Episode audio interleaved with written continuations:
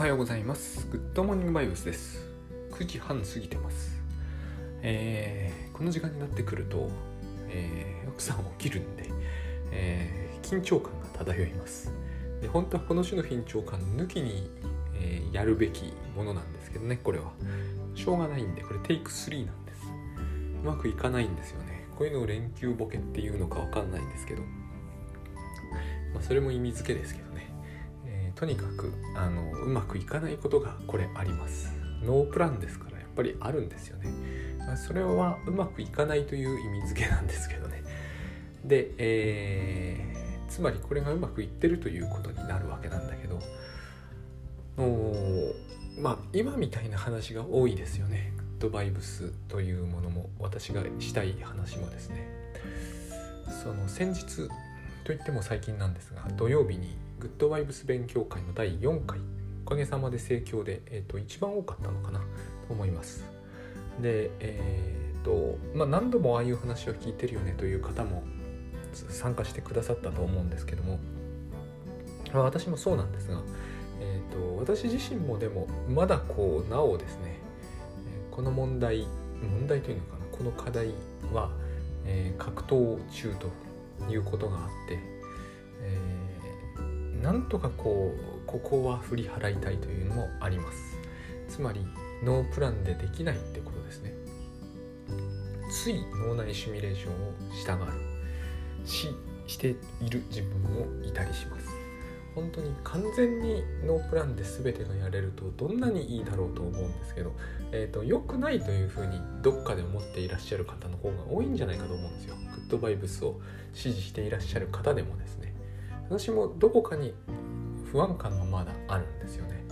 だいぶ減ってきたんですけど本当に。だいぶ減ってきたんですけどこれを自分もできて人にもお伝えできれば非常にいいだろうなと思うんですよ。えっ、とそうは言っても世の中の体制は計画主導ですけれどもそれはそれでもう全然いいと思うんですね。別にしょうがないことですからね。えー、よしあしで語ってるわけではない部分も大きいのでただ自分の中では、えー脳内シミュレーションはほぼ完璧に無駄だと思うししかもコストが、えーよく言いますがコストがバカにならないとも思うんで、まあ、これだけでですねタスクがそれこそタスクシュート的な観点で言えばタスクいっぱいにしてる人大勢いますからえっ、と昔ですね昔じゃないな。グッドバイブスを知る以前は私はこう言ってたんですよねこれについては、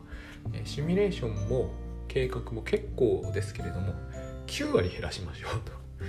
だからグッドバイブスとすごいやっぱり似たところはあったんですよ。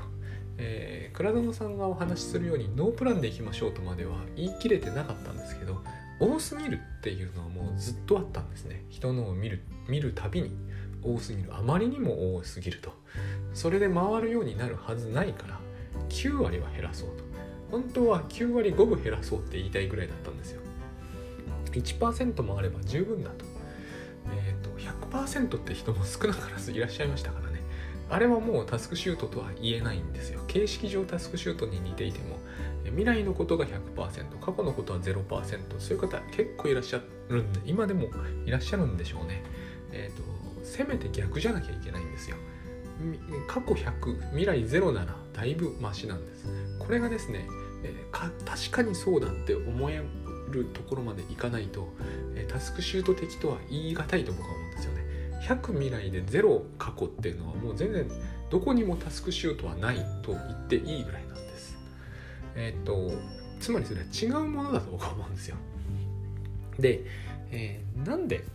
えー未来の想定というものを僕らするかというとそうしないと不安だからと。もうこればっかりなんですよ、えー前に佐々木さん、えーなんとかなんとかっていうあのゴリゴさんと、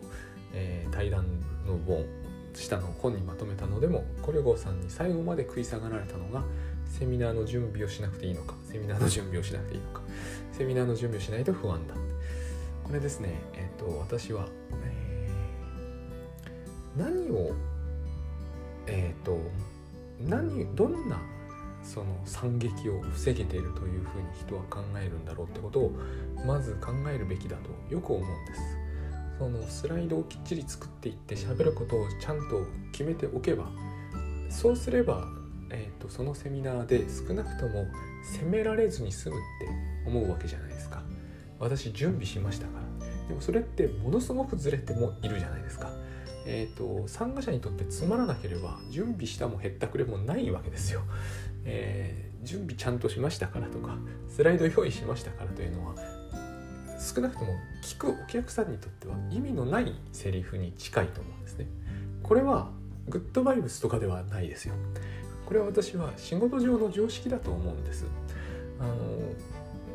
お笑いの芸人さんがですねまあ一生懸命練習しましたと。少しも面白くないですっていうのはお客さんにとってはダメですよね。それだったら即席でさっき考えて大笑いできましたの方が絶対いいと思うんですよ。でも原則はそれに近いと思うんですね。準備した方がうまくいくとか準備にどうしても多大な時間がかかるということはいろいろあると思うんですけれども。だけれども問題なのは準備にかけた時間の量とかではないはずで。ということはですね結局、えーと、想定されていることについての準備をしましたというのは何かの言い訳にしかなっていないと思うんですね。そして実はそれは言い訳にもなってはいないと思うんです。ただ非常に多くの場合、えー、直接最近だから直接のものが多いからこういうことが言えるんですけれども、えー、介在している主催者って方が別途いらっしゃったりするとその人を安心させるためにスライドを用意しなければならないというケースは非常に多いです。例えば私は最後まで抵抗していたし抵抗することによって仕事を失ってるんだけどそれでも抵抗してよかったなと思うことの一つにですね研修というものにおいて紙いっぱい用意しろって話ずっとつきまとうんですよ。であとアンケートをよく見てくださいと。私この2つは突っぱねてたんですね。いろんな理由があるんですけど私はこれは嫌だったんですよ。アンケートは絶対見ませんと。で紙も一切用意しませんと。常にそうやってきてたんですよ。それでもいいっていうところしかややれてないんですけれどもえっとこれもですね、えー、アンケートに答えるとか、えー、紙の準備するとかいうことを考え始めると、えー、一つにはですねそれをやっておけば大丈夫っていう、えー、ニュアンスが全体に漂うんですよね。しかも研修というのはえーと、少なからぬ研修がですねとっても受ける方は受けたくないと思っていらっしゃることが少なくないんですよね。普通によく分かりますけれどもそのお気持ちは。だからもう途中で出ていくとか寝ちゃうとかいうことも、えーと、昔は結構そういうのに遭遇して苦しみました。一番最初の頃はですね。でこの時も紙ががっつりあってえっ、ー、と紙ががっつりありますと。でアンケートにもしっかり答えますと。いうことでありさえすればですねなんか寝寝寝れる人がいっぱいいようと参加している人が途中で出ていこうと OK な感じになっていってしまうんです。私それがすごいおかしいとしか思えなかったんですね。あのそれってどういうことなんだろうと思ったんですよ。でこれとよく似ているんですね。タスクシュートで未来を計画しておくということは、えー、誰かへの言い訳をしているところがえーと、研修ならまだ全然いいですよ。主催者がそれで安心するとか紙がもらえれば納得するっていうんであればまだいいけどタスクシュートでは一体誰に何の言い訳をしてるのかと。あれは自分だけが作って自分だけが見るものなんで長期の計画をしておきましたと自分に言い訳してもしょうがないじゃないですか。だからあれは僕は、えー、研修よりもはるかに、えー、他のどんなことよりもはるかに未来の計画をしておいたから失敗しても OK ですという話には絶対ならないと思うんですよ。でそう考えるとですねあれほどですね、えーと、未来の想定を組んで100%その通りにならなかった時の実はコストが無駄になってるものは他にないと思うんですね。えっ、ー、と100%その通りになっている人なんて僕はいないと思うんであれ絶対にその多くの場合30%も想定通りにはなってないと思う5割切ったら直ちにやめていいものだと思うんです。それだって想定するのは自分のためですよね。たとえ自分への言い訳だとしても自分のためですよねオンリー自分のためですよねそれなのに自分のためになっていなかったらそれをやる意味って全くゼロだと思うんですでそれでも言い訳をしておきたいというのはやっぱりですね誰に対してなんだろうって考える必要があるとでこの時の誰が大きな問題なんだと思うんですよ。これは先日のセミナーで、えーと、確信したことなんですよ。その倉園さんのお話の中で。あの自分への言い訳って僕ら言うじゃないですか。それなんですよ。その自分っていうのは誰なんだっていうことなんです。やっぱここに行き着くしかないなって思います、えー、未来想定しておかないと自分がダメージを受けると。その時の自分というのは一体誰なのかということなんです、えー、主催者とかじゃないですよ。お客さんとかでもないです。自分ですよ。ただしその自分というのが多分、えー、明確になってはちっともいない。昔ですね「キリヒト参加」という漫画だったと思います。手塚治虫さんの漫画なんですけどえっ、ー、と名前忘れちゃいましたね。すいませんね。あのなんか何かにつけてその同僚のキリヒトっていう人がこう主人公で、えー、引っ張ぐいぐい引っ張っていくタイプなんですけどそのちょうど後ろをついていくような、えーとまあ、医者なんですよね、えー、同僚の同世代の医者がいて、えーと、その人はどうしてもこう自分に自信が持てないと。非常に面白いシーンがあったんですよ。そのキリヒトさんがですね、えー、お昼休みの時ラーメンって言うんですね。そしたらその後ろついているあのお友達が「じゃあ俺もラーメン」って言うんですよ。これがよくですね私たち自分がないって言われてる人たちの特徴として実にやっぱ手塚先生うまいなって思ったんですけどあれどうしてあれではいけないっていうふうに僕ら習うんだろうってことなんですね。えーと、なぜじゃあ俺もラーメンではダメなのかとあそこで主張してじゃあ俺はカレーっていうのが正しいっていうのはどういう意味なんだろう少なくともですね私が思うにこれは自分イコール肉体だって思ってるわけじゃない気がするんですよね。肉体の要求に従ってカレーを食べるのが正しいっていう理由で、えーと、自分はラーメンじゃなくてカレーっていうのが正しいってわけじゃないと思うんですよね。自分っていうのはすごくこう、えー、意識的な話であって意識の中における話であってえっ、ー、とあれ例えばですよあのあのシーンは漫画ですけどもじゃあ俺もラーメンって言っているとするじゃないですか。それが夢の中だったとするとどうですかね、えー、私でもいいんですよ。私の父がラーメンと言ったと。じゃあ僕もラーメンにするって言ったと。これが夢の中だったと。そうすると父は父じゃないんですよ。父は夢の中の私の父。私の夢の中の父なんですよ。こういうシーンは僕あり得ると思うんですよね。でこの場合じゃあ自分って誰なんだこの構図がそっくりそのまま現実にやってきた時実は私は他人というものが本当に他人なのかどうかはすごい疑わしいと思ってるんですよ。他人は他人ですよ、えー、倉園さんは私じゃないとかね。そういうのは事実ですけれどもそうじゃなくてですね私が意味意識しているところの他人ですよね。私が父だと思い込んでいるところの父ですよ。これイリュージョンとか意味付けの話になってますけれどもえっ、と結局のところ自分への言い訳っていう時も同じだと僕は思うんですよね。私たちは、タスクシュートとかを使ったりしている時に世界へ言い訳している気になってるんですよ。自分へ言い訳している時に。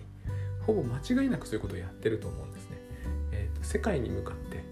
えー、私ちゃんとやっておりますと。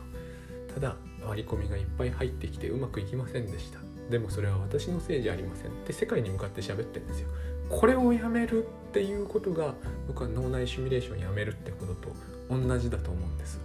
でこれやめないとですねえっ、ー、といつまでたってもこの奇妙な感じ世界と交信しているつもりになって世界に向かってなんか懺悔しているつもりになってで世界に向かってこう罪悪感を少し抱いてで時々世界を憎むみたいなことをずっとやってるうちに、えーと、そこでエネルギーを使っていてですねどうもやる気がしないと。大型連休明けだからだろうかみたいになっちゃうんじゃないかと思うんですね。っていうかなっちゃってるんですよ。私の知る限り、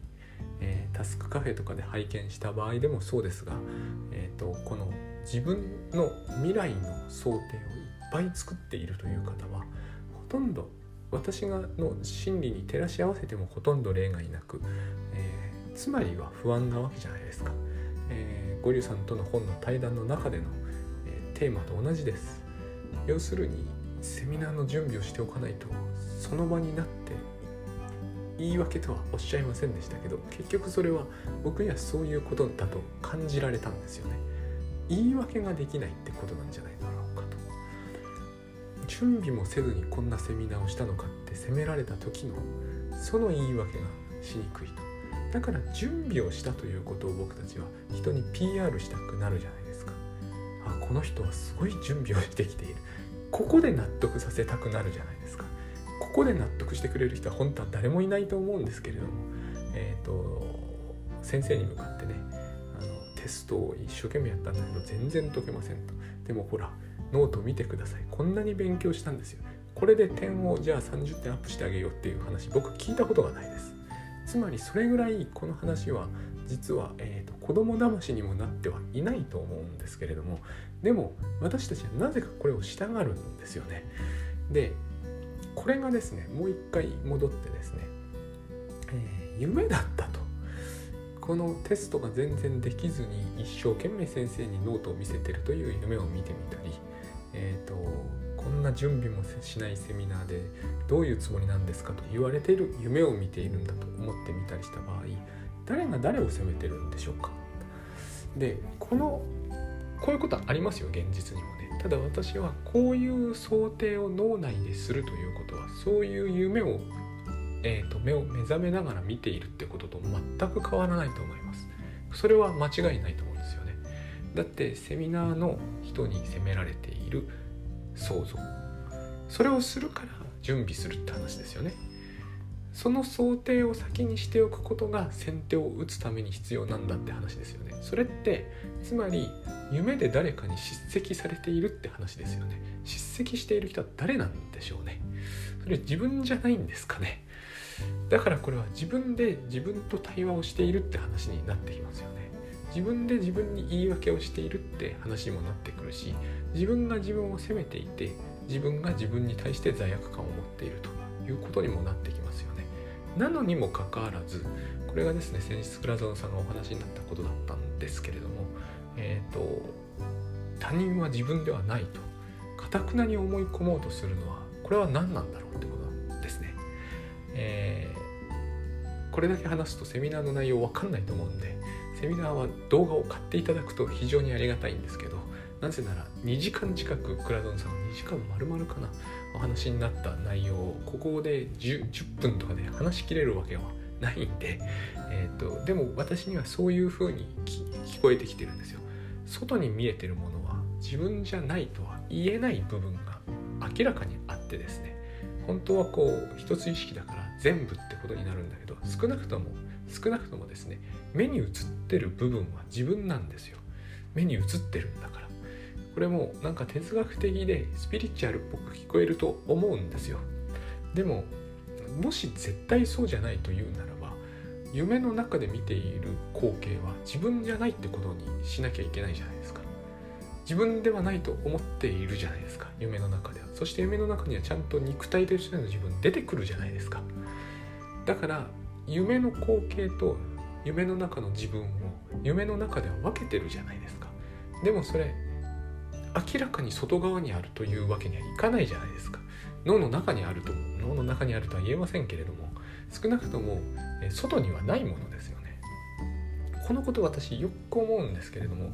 えーと、さっきの「じゃあ俺もラーメン」も同じですよね。その時自分がないって言った時には自分の肉体がなくなってるわけじゃないですよね。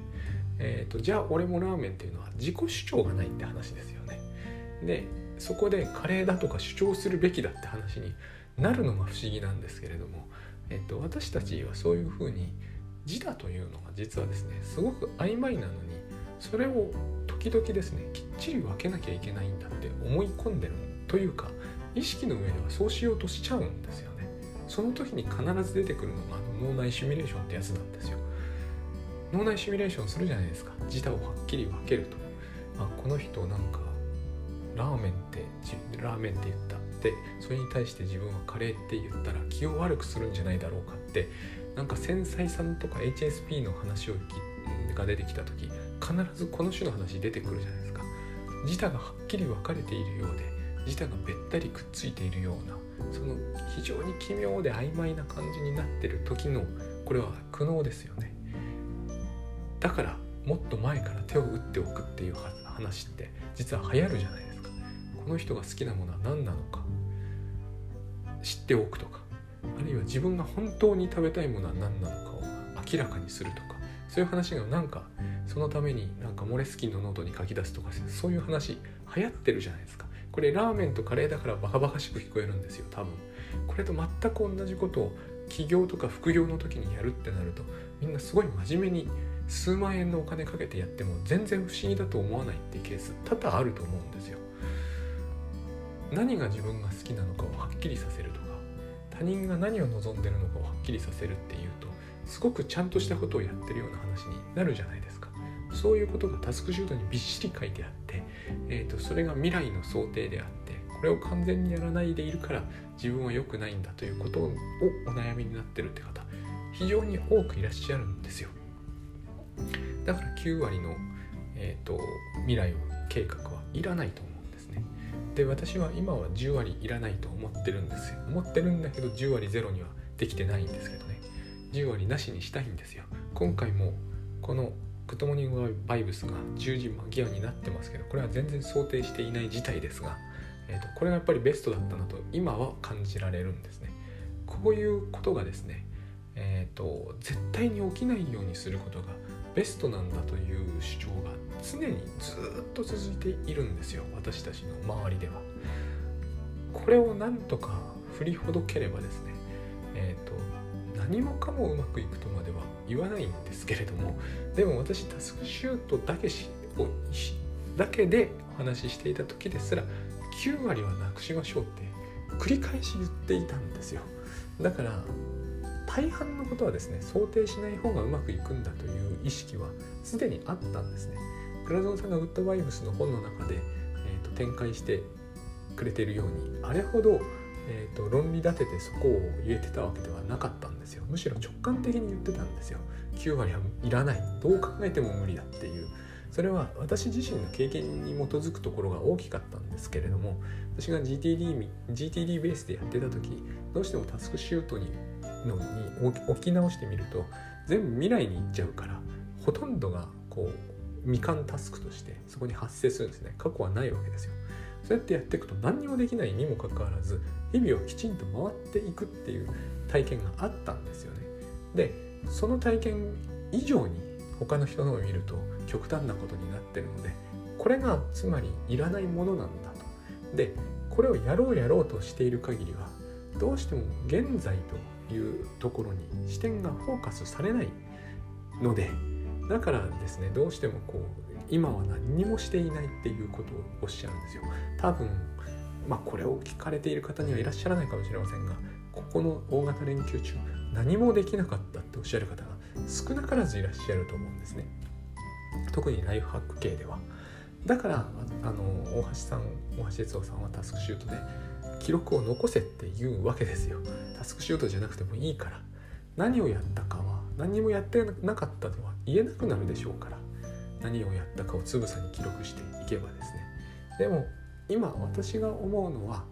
そのそういうやり方をしたとしてもですねやっぱり今やってることの記録を取るわけじゃないですか。そういうふうに視点を切り替えることによって、まあ、結果は同じになりますけど記録が残っていくんですけど記録を読み返さなくてもですね自分は、えーと、何にもしなかったなんてことは絶対ありえないということに気づく。それはもうその瞬間から気づくはずだっていうのがあるんですね。それはつまり現在にやっていることに価値がないとかこれをしてしまわないと自分の人生に価値がないとかいう視点を取り払ってしまえばたちまちそれは戻ってくるっていうことなんですよ。現在自分が現在何をしていようと。していることに価値がないという視点それはないという視点を取ったことによってなくなったものなのであってそういう視点を取らなければですねそういう何て言うんですかねあの思考回路で現実を生きなければ、えーと、現実の方から価値が戻ってくるから、えーと、そういうふうに10連休を何もせずに過ごしてしまったというその感覚自体が消滅するはずなんですね。だらだら過ごすっていうのも同じですけどね。でそのためにやっぱりこの脳内シミュレーションを停止させないとダメだと思うんですよね。今すぐ直ちに停止させられるんですけれどもそうすると現在現在からの価値っていうのが戻ってくるんですよ。なぜならば、えー、夢を見るのをやめるからなんですきっと。脳内シミュレーションは途中申し上げた通り夢なんですね。夢そのものなんです。白チュームなんですよ白チュームを現実にかぶせるから現実からの何かは戻ってこなくなってしまうそれをやめさえすればですね多分現実からの価値ってのも戻ってくるんでその時何もしなかったなどという感覚は、えーと、消えると思うんですね。でその時になって初めてその脳内シミュレーションをするために使っていた膨大なエネルギーも戻ってくるはずなんで、えーと、いろんなことをするのに特に苦になる理由はないと思うんです。これまでのこの話やっぱりしていてよく思うんですけれどもタスクシュートってのは何で私がずっとタスクシュートをやってきたかっていうことなんだけれどもグッドバイブスを知ってからもですね、えー、つまりですねあれでシミュレーションしてるわけではもちろんないんですよ。もう過去の記録を見直してるわけですらもうないんです。ただえっ、ー、と目がですね目が目なんだろうか頭とか時間関連なんですよね。未来に行っちゃうんですよ。えっ、ー、とすぐ行ってしまう。これから行く会社で起こりそうなこととか大体少しネガティブなんですよ、えー、家庭に戻ってきて起こりそうなこととか大体ネガティブなんですよ。もうそういうことばっかりなんですよね。観念で言葉で説明できることばっかりが起こると。タスクシュートではそういうことは絶対に描き出せない。これが大事なことなんですよね。こっちがリアルなんだと。リアルですよね。タスクシュートって。だから地味で面白みがないってみんな言うんじゃないですか。皆さんは観念の世界を何とかしたいと思っていらっしゃるからえっ、ー、と理不尽なことを言ってこられたとか理不尽なことを言ってこられたって観念じゃないですか。それ言葉で説明できることですよね。そういうことはタスクシュートには書けないんですよ。お風呂に入るとか書くしかないんです。リアルなんですよね。目を覚ますためにあれば私は使ってるんですよね。これをグッドバイブスでもね繰り返し言われてるんだとは僕は思っております。みんな夢を見てしまうと。で気づかないうちに夢を見て夢を見てることにも気づいていない。寝てないのでね。寝てれば気づくんですけれども起きて夢を見ると気づかなくなる。そういう話を、えーと、土曜日にはえっ、と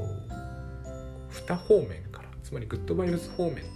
タスクシュート方面からしたんだと思ってるんです。動画見ていただくと早いんですけれども。